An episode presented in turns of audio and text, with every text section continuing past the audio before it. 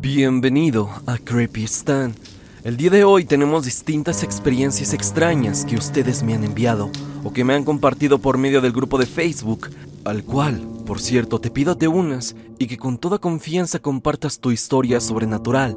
Aquí todos respetamos las historias de la comunidad.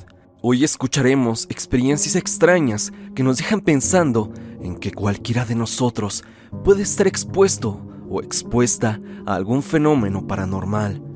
Ya es el mes del terror y espera pronto videos especiales a través de Creepy Stan. Así que activa la campanita y sin más, pasemos con las temibles historias del día de hoy. Samuel Sánchez nos cuenta una historia de verdad aterradora. Y es que al parecer a él lo ha estado atormentando una entidad a la cual él llama Billy. Hola Stan, espero que estés bien.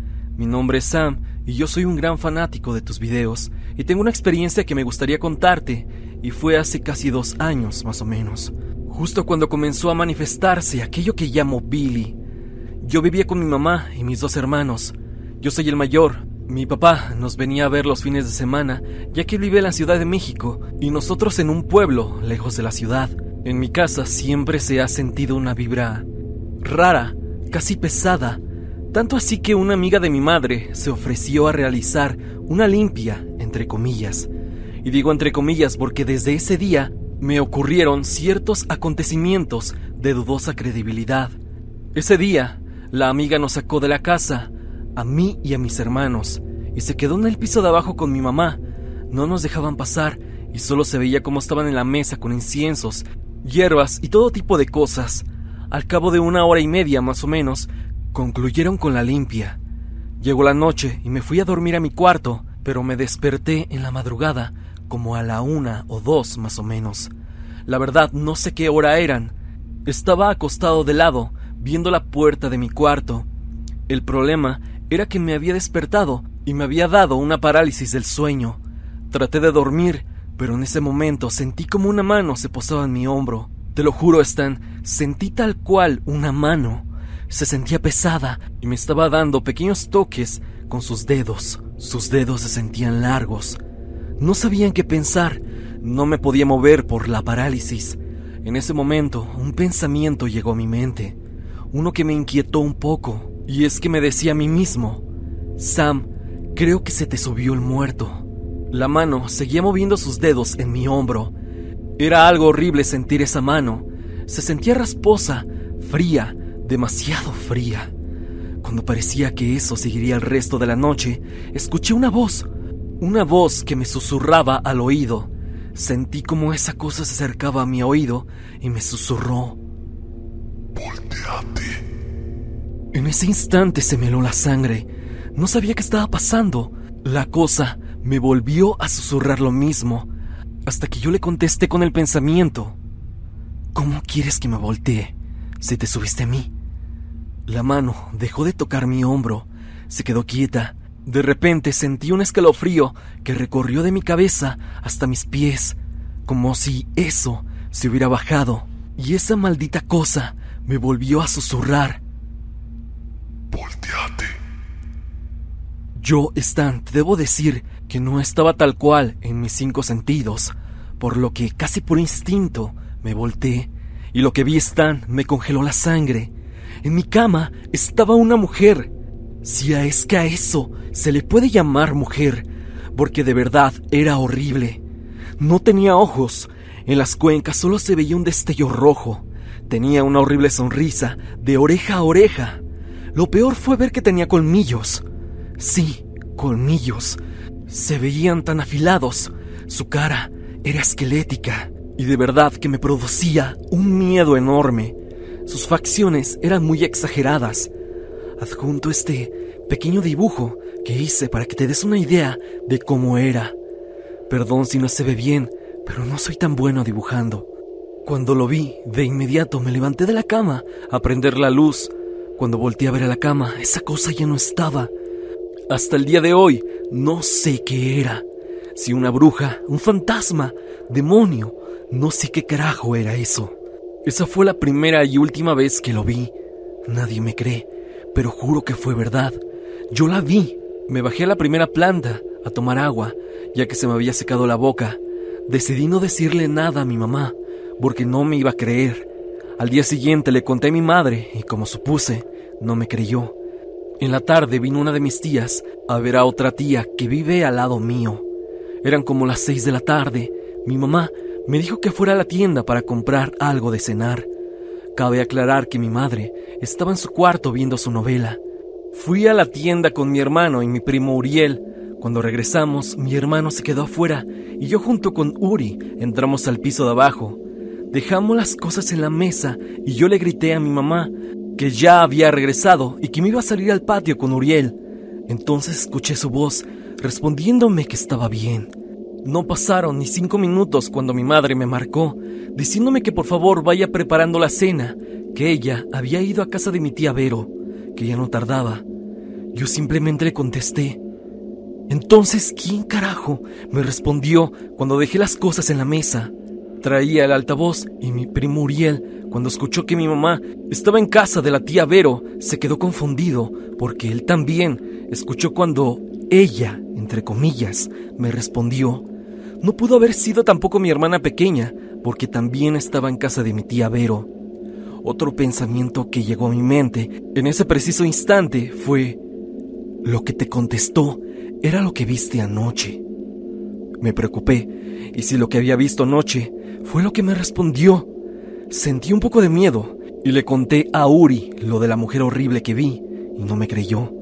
Pasó un tiempo y por algunos problemas familiares me fui a vivir con mi hermano a casa de mi primo Uriel. Él tiene un hermano de unos siete años más o menos. Siempre mi hermano de doce juega con él. Con el tiempo, mi primo Uriel me creyó lo de Billy, porque así lo comencé a llamar. Una noche estaba platicando con Uri sobre Billy y llegó mi tía. Nos llamó la atención por hablar de cosas paranormales. Nos fuimos a dormir. Eran como la una de la mañana. Yo estaba jugando en mi celular, estaba acostado de lado, y en ese momento, cuando apagué mi celular, vi a mi primo de siete años. Yo le dije, hola muy, porque así le decíamos de cariño. Pero me llevé un buen susto al recordar que él ya estaba dormido en un cuarto que estaba al otro extremo de la casa. Esa cosa me sonrió y desapareció. Sí, se esfumó de un momento hacia otro. Es difícil de explicar, ya que parecía que en un parpadeo simplemente ya no estaba.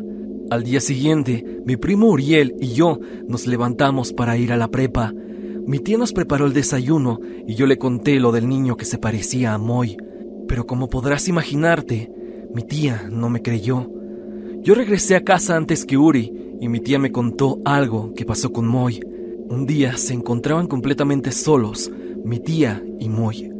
Fue entonces que, en cierto momento, Moy se acerca a mi tía y le dijo, Mamá, vi a Samuelito, ya que él me llama así, pero no es Samuelito, tiene su misma ropa, pero no es él.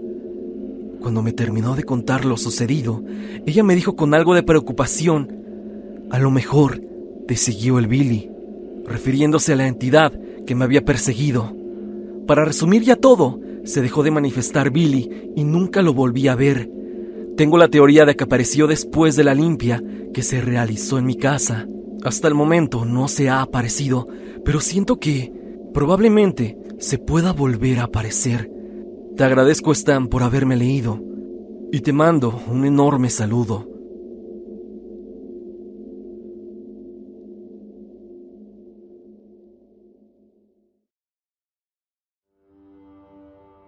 Nessa Fernández nos cuenta su historia a través del grupo de Facebook. Hola Stan, he seguido tu cuenta desde hace un buen tiempo y cada vez que escuchaba alguna historia de duendes o seres semejantes me daban ganas de escribirte la mía, pero por algún motivo algo me lo impedía hasta ahora. Es un poco extensa ya que viví dos sucesos que te contaré a continuación y realmente espero que puedas leerla, puesto que fue algo que me marcó de por vida. Para ponerte en contexto, siempre he vivido en casa de mi familia materna y en esta, la mayoría de personas hemos tenido una sensibilidad grande ante ver, escuchar o sentir cosas paranormales. Esto desde mi bisabuela. Actualmente tengo 20 años. En mi infancia compartía recámara con mis dos hermanos. Contábamos con una litera en la que en la cama de arriba dormía mi hermano mayor y en la de abajo yo y en una cama independiente junto mi hermano menor.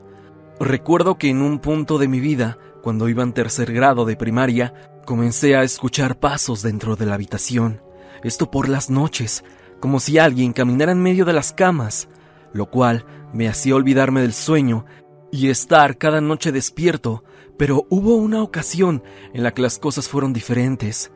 Yo prefería en momentos dormir con mi cabeza del lado contrario a la cabecera de la cama, en los pies, haciendo que mi cabeza quedara libre hacia la habitación. Recuerdo que una noche estaba tranquilo y podía dormir bien, ya que no escuché pasos, pero mientras dormía sentí como si alguien me jalara la almohada desde la orilla de la cama.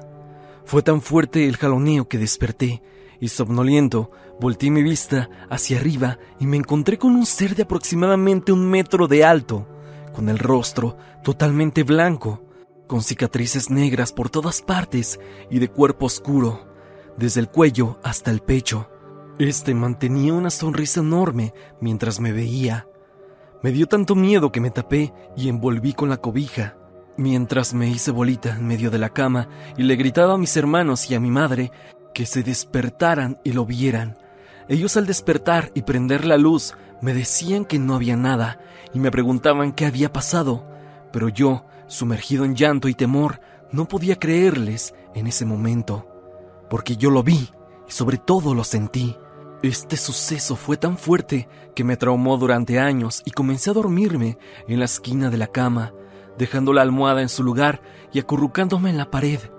Pasaron los años y cuando iba en quinto grado nos mudamos y fue ahí donde decidí empezar a dormir en la cama superior de la litera.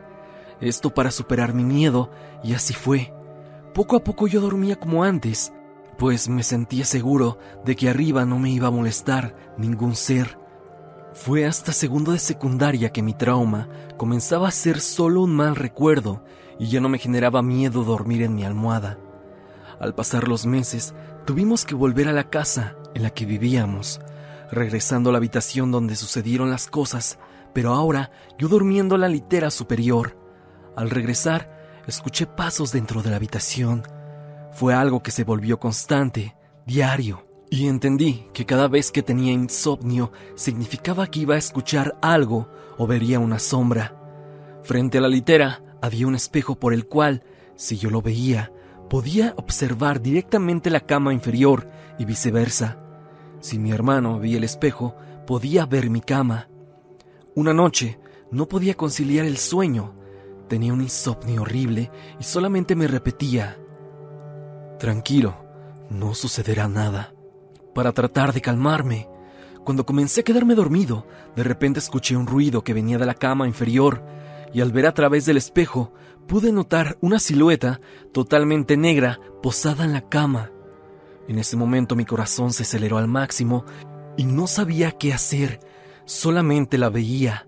Para relajarme, trataba de pensar lo más normal y me traté de hacer a la idea de que eran las piernas flexionadas de mi hermano, pues él dormía así en ocasiones.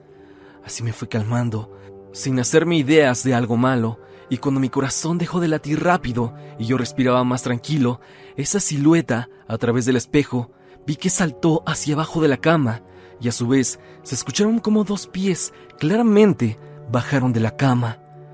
En ese momento quedé en shock, no sabía qué hacer, mi corazón se aceleró y no podía ni moverme.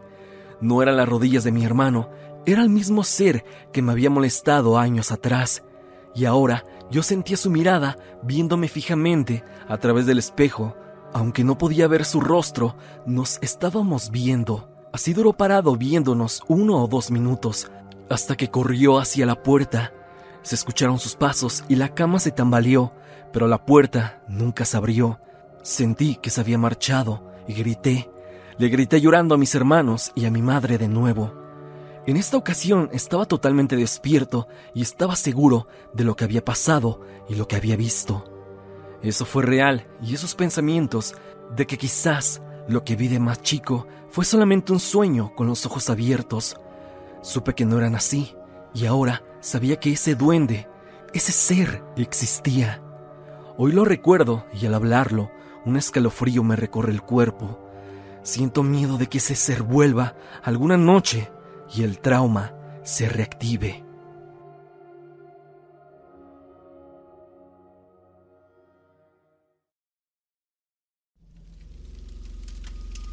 Una suscriptora anónima nos cuenta una historia que dejó posteada en el grupo de Facebook. Hola, cuenten sus relatos con compañeros de clase.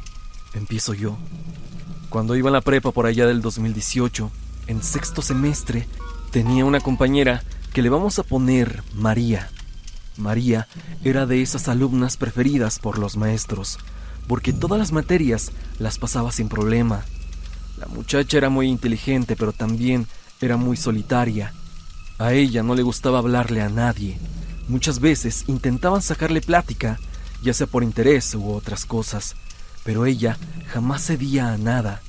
Yo nada más la saludaba porque soy amable, y pues a mí no me caía mal. Al contrario, la solía admirar mucho porque tenía bastante conocimiento, incluso de temas que ves hasta en la universidad. Cuando ella hablaba, lo hacía de una manera impecable, sabía dirigirse de manera correcta ante los demás. Además, era bonita, tenía un cabello larguísimo de color negro y demasiado lacio, que de verdad era lo único que yo le envidiaba, entre comillas. Siempre llevaba su cepillo y ligas para peinarse en los recesos, y tenía otro cepillo, el cual prestaba a las compañeras. Yo notaba que cuando le regresaban el cepillo, obviamente con rastros de cabellos, ella los tomaba y los guardaba, hasta que una vez me ganó la curiosa y le dije, ¿por qué guardas el cabello? Ella me sonrió y dijo, es que en mis tiempos libres hago muñequitos de crochet y los relleno con cabello.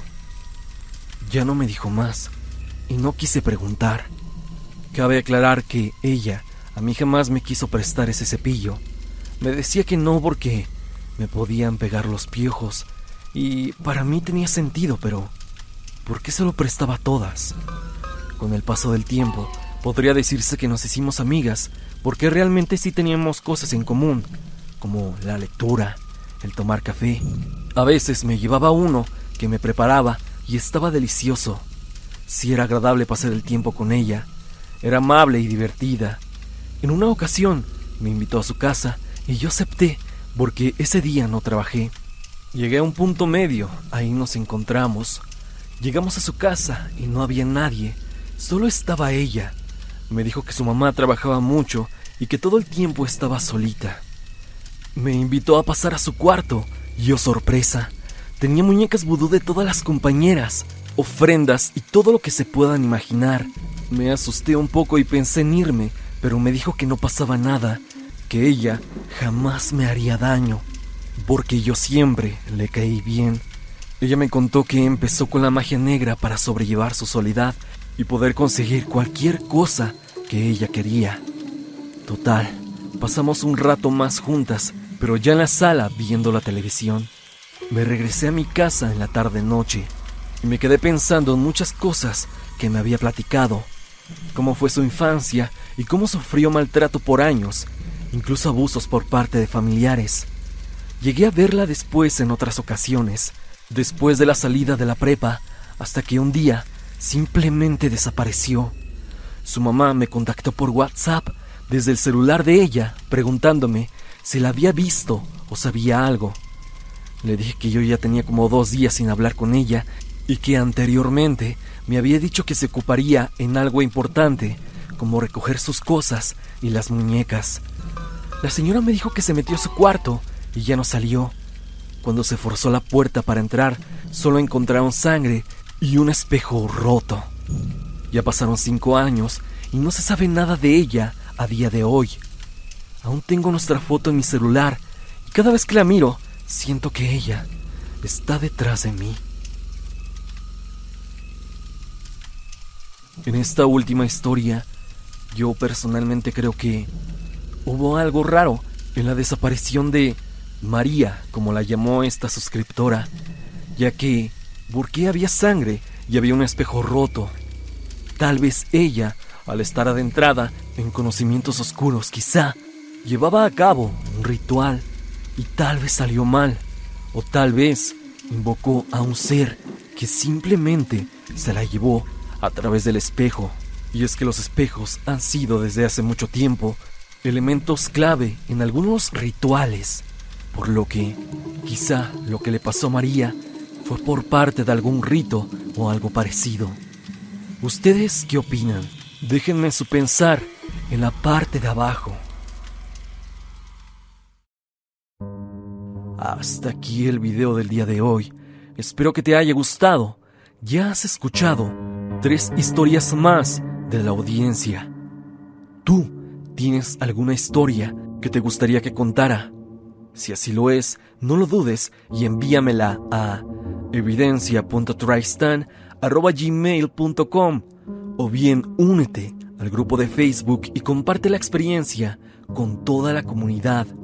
Poco a poco vamos creciendo en la comunidad de Facebook, así que únete, el link estará en la descripción. La música, como siempre, es por parte de Repulsive.